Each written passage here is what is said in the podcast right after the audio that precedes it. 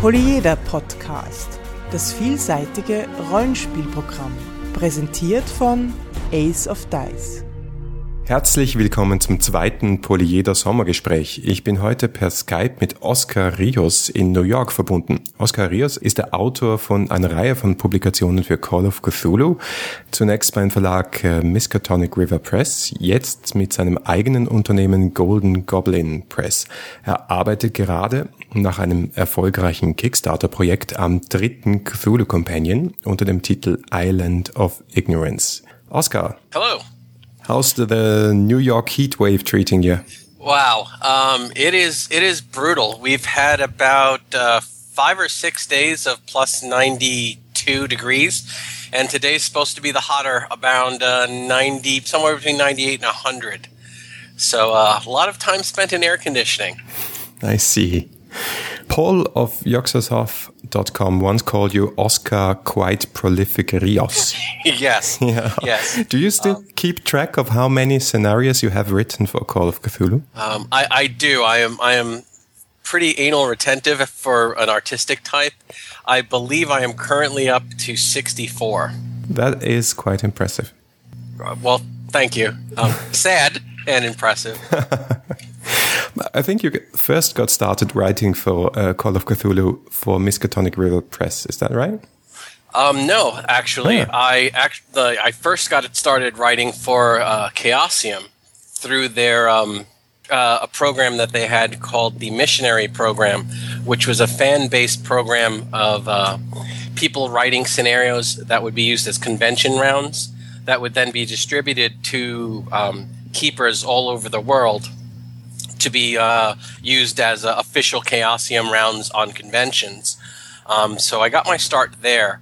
Um, from there, I moved on to monographs, um, and I was the author of, I believe, five monographs for Chaosium, including Ripples from Carcosa, the uh, the Ravenar sagas, and and a couple of others. And then from there, I moved on to uh, writing for Miskatonic River Press. Okay, so how did you get involved there? Actually, through the internet. When I saw that uh, Keith Herber was launching a new licensee, just as the first licensees were coming on board, he was looking for material for the their first book. Um, so I sent uh, I sent in uh, a pitch, which uh, was for uh, Malice Everlasting and um, that was luck. I was lucky enough to get that into uh, their first book, and just as a as a goof, really, I sent him a uh, a scenario that I had written in his setting because Keith was the author of Kingsport, so I sent him a Kingsport scenario based on one of his creations, and um, little did I know he edited and put that in the book as well without knowing, without me knowing about it. So that was a nice little surprise. So I actually had two scenarios in their first book. So now you've started your own company since uh, Miskatonic River Press is not really active anymore. Yes. Yes, and that's Golden Goblin Press.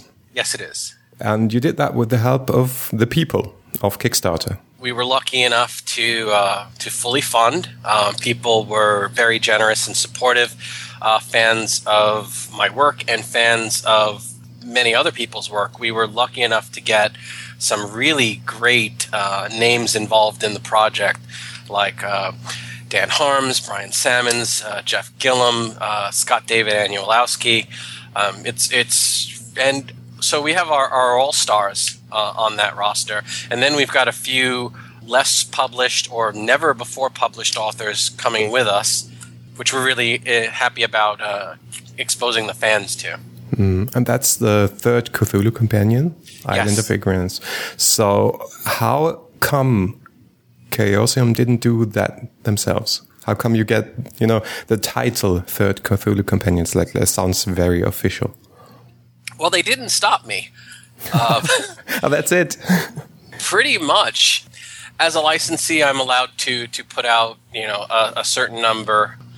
I, I, think I did uh, speak to them when I was getting my license about what my first project would be. Um, I launched the Kickstarter and I never got an email that uh, hey, we don't want you to use that title, which is fine. we did something similar with uh, Miskatonic River Press. We did more adventures in Arkham County and uh, new uh, more adventures in Arkham Country and new tales of the Miskatonic Valley, which were all spiritual sequels to Chaosium products, um, and they were completely fine with that. So, the third Cthulhu Companion, uh, I was a big fan of the first two um, because it had articles, uh, new monsters, spells, um, all of this keeper centric stuff. And then it had several scenarios in it. It was the best of both worlds for somebody building a campaign. Um, so when it came time for me to do something, I thought the best way to get a lot of different authors involved and a lot of different voices on it was to do a third Cthulhu companion. Are you involved with uh, Horror on the Orient Express, the new I am. version? I am actually very uh, happy and proud to say so. So how's that coming along? My work is done. I had a, a frantic five months of writing, and, and now they're they're in editing. I was lucky enough to write their Cthulhu Invictus chapter, set in Byzantine Rome, in the dawn of Byzantine Rome, um, actually right before the grand commencement of the new capital. Then I was again uh, lucky enough to write one of the new 1920s chapters set in uh, what becomes Yugoslavia, but at the time is the kingdom of Croats, Serbs, and Slovenes. And that was uh, a lot of fun working on that. Um, and then for my uh, my final work with them, I was asked to create a new version, an update of the classic scenario Repossession by my mentor Richard Watts. Um, and with Richard's uh, approval, I was I was happy to do that. Nice, nice. One of my favorite campaigns ever. My second favorite campaign ever probably is your campaign, uh, Legacy of Arrius Lucanus, set in the Cthulhu Invictus world. Well, thank you. I, I have been just running that. Actually, I'm one session away from finishing it. Oh, so they've made it all the way to Crete. Yes. Congratulations. Yes, yes. and only one casualty in player characters. How is that possible? Many dead non-player characters. oh, so they they traveled with a lot of fodder and yes, torchbearers yes. and and lucky rolls, incredibly lucky rolls. You wouldn't yeah, believe it, it. it can be brutal. We we actually wrote in a lot of opportunities for the players to uh, to get new characters Yeah. um, throughout the chapters. Um, but yeah, here that's a pretty low death rate. Yes. Congratulate congratulate your players for me. I'll tell them. But tell me, how, how did this whole campaign come about? Because it is the only full published campaign in this Roman setting, and uh, it's something special, I think. I, I've actually been a really big fan of the Cthulhu Invictus setting since it was a monograph. One of my best friends in the, the industry is actually Chad Bowser, who um, him and I started writing together back in the missionary program days. Um, him and I would compete each against one another writing scenarios. Um, so when he came out with his monograph, I immediately picked it up. And um, my first monograph, Ripples from Carcosa, has a Cthulhu Invictus um, chapter in it. So I've been writing for this for a really long time and had written a lot of Invictus. So when the uh, the monograph became a full published book, I wanted to be the one to write the first campaign for it. It started out as one long adventure. I had originally started writing the story that from the beginning to the end, it would be one scenario. And that scenario took on a life of its own. And uh, I quickly said, well, we're going to write a sequel for it. And it's going to be two scenarios. When all was said and done, it became four long scenarios um, because that's just where the kind the story kind of went. Um, I wasn't going to, you know, shortchange it. I was going to write it as long as it needed to be, and that it turned out to be four. So my players had a, a really good time. We had some great uh, playtesters, some great sessions, um, and it, it quickly became apparent that uh, instead of just being one long scenario for Cthulhu Invictus or two long scenarios, um, this was going to be a, a, full campaign. So we just uh, let that play it out, and uh, we were really happy. Uh, Tom and I, Tom Lynch of Miskatonic River Press, we were both very happy with the way it all turned out. I really appreciate how you built in a lot of very hard decisions in a moral, uh, in, in a moral sense, hard decisions. Not and, everyone does, but thank you. yes, and uh, the other thing I really appreciate is that you, I think, very consciously built in a lot of situations that would be strange for modern day players, but very natural for Romans. Yeah, I, I, love history. I think most people who write for Call of Cthulhu at their core have a great love of history. And when you take a long, hard look at the history of the, the Roman period, it's very there's so much that you really understand. It's a global economy. They had great communication systems. They had great respect for other cultures. Um, they were very literate. So it's it's it's at once very familiar, and then it's completely alien um, because you have things like gladiator combat, um, uh, you know, a belief, a spiritual belief that uh, does encompass for things like uh, magic and sacrifice. You have um, you have a disre- uh, in some senses a disregard for human life, um, institutionalized slavery, you know, a caste system. So there are some things that are completely normal and some things that are just completely alien. And I, I love the mix of it uh, because you get the players completely comfortable one minute and then faced with a moral choice that's very difficult to a Ju- to a Judeo-Christian value system. But before the Judeo-Christian value system, it wasn't that uh, important. It wasn't that difficult of a decision. Without giving away any spoilers, but I think you know what I'm, what I'm talking. I know about. exactly what you. I'll tell you something later after the interview. Okay, great. Record. Another thing I wanted to talk to you about is um, seventh edition Call of Cthulhu. Well, obviously, Chaosium had a very huge success with their Kickstarter for seventh that, edition. that is understating it, yes. Yes, yes. But there has also been some controversy about the whole endeavor. What, what's your point? And, and your licensee, what will change? Do you do you have any inkling how this will change everything for you and others? You know, I, I really don't know. They they haven't contacted uh, my company. I don't know if they've contacted any of the licensees. I don't know uh, what we will or will not be required to do with regards to seventh edition. Um, I was not part of the uh, the playtest group, uh, although I do know a few people in the industry who were. Um, so I have not seen it for myself. I've heard things, but again, I haven't seen it. Um, so it's a great question, and unfortunately, it's one that I share um, because I, I really don't know what this is going to mean for Golden Goblin Press, my future publications, or um, all of the licensees.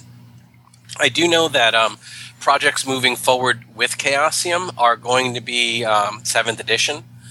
Um, I am involved in one or two freelance projects writing for them, um, and that's going to be those are going to be written in a seventh edition format.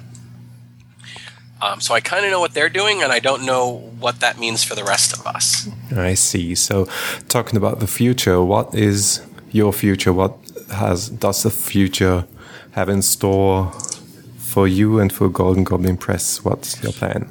Well, Golden Goblin Press, Press we're working very hard to meet our October deadline, and if not meet it, um, not to uh, if we're going to miss it, not miss it by much. This book is uh, going very smoothly. We're very happy with the way everything is. So our primary goal is to um, get our fans what they what they already paid for for what they supported us. Uh, with their generous backing of uh, Island of Ignorance, the third Cthulhu Companion. We are already in um, soft production of our second project, which, if we hit our November delivery for Island of Ignorance, we will be launching our second Kickstarter almost immediately.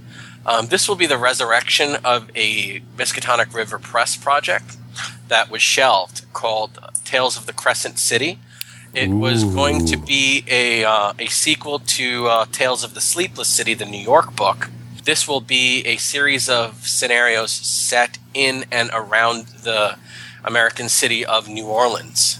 just a wonderful, uh, a wonderful location. We have already attached to this project Stuart Boon, Dan Harms, C. Michael Hurst, who is in Tales of the Sleepless City, and uh, I'm actually in the process of writing a scenario for it. And we're most excited about having Kevin Ross return uh, from semi retirement to write not only a New Orleans scenario, but a sequel to his classic New Orleans scenario, Have You Seen the Yellow Sign? Uh, which will be called Asylum Have You Seen the Yellow Sign? Um, just absolutely thrilled to get such a uh, such a big name and talent attached to the project. So we already have our team. We all some of these scenarios are already written. Um, we've play tested some of this. Uh, we hope to start working on our cover in the next couple of weeks. Um, some of our people need to finish up their Island of Ignorance uh, assignments to, to move on to uh, the Tales of the Crescent City. Um, so if if that funds and that goes well, we actually already have our next book after that, our third book uh, in even softer production. We have our uh, a rough team set up and that's actually going to go back to something I uh, it's very near and dear to my heart. Um, that will be a collection of adventure of scenarios for the Cthulhu Invictus setting. What we're excited about is that we're having some really big industry names writing for the setting. Um, we have uh, not firm commitments, but we have loose commitments from Chad Bowser, uh, Stuart Boon, uh, Jeff uh, Jeff Moeller, and myself and the theme of this book will be um, classic Lovecraftian tropes done in that setting. Um, for example, a and this is I'm not saying there's a scenario like this, but it would be a retelling of Dreams from the Witch House as done in Cthulhu Invictus. So we're going to be taking some of the, the classic themes and stories of uh, of 1920s Cthulhu and retelling those stories in a uh, in an Invictus setting. Okay, shut up and take my money. That's well, so well, cool. That's yeah. I'm looking forward to that. I, I don't want to give away too much, and and I don't have firm commitments. A lot of these are not written yet because yeah. we're doing the New Orleans book first, so I don't want to get into too much. And again, if you know, if who knows what the future may hold, but those are the two projects we are uh, actively pursuing uh, for 2014. And uh, our goal is actually to have both of those out in 2014. Our hope is that if, uh, if and when the New Orleans Books funds, we will have a physical book out within four months. Thank you very much, Oscar, for taking the time talking to me. You're most welcome. And Thank I'm you for having me. Yeah, looking forward to your stuff.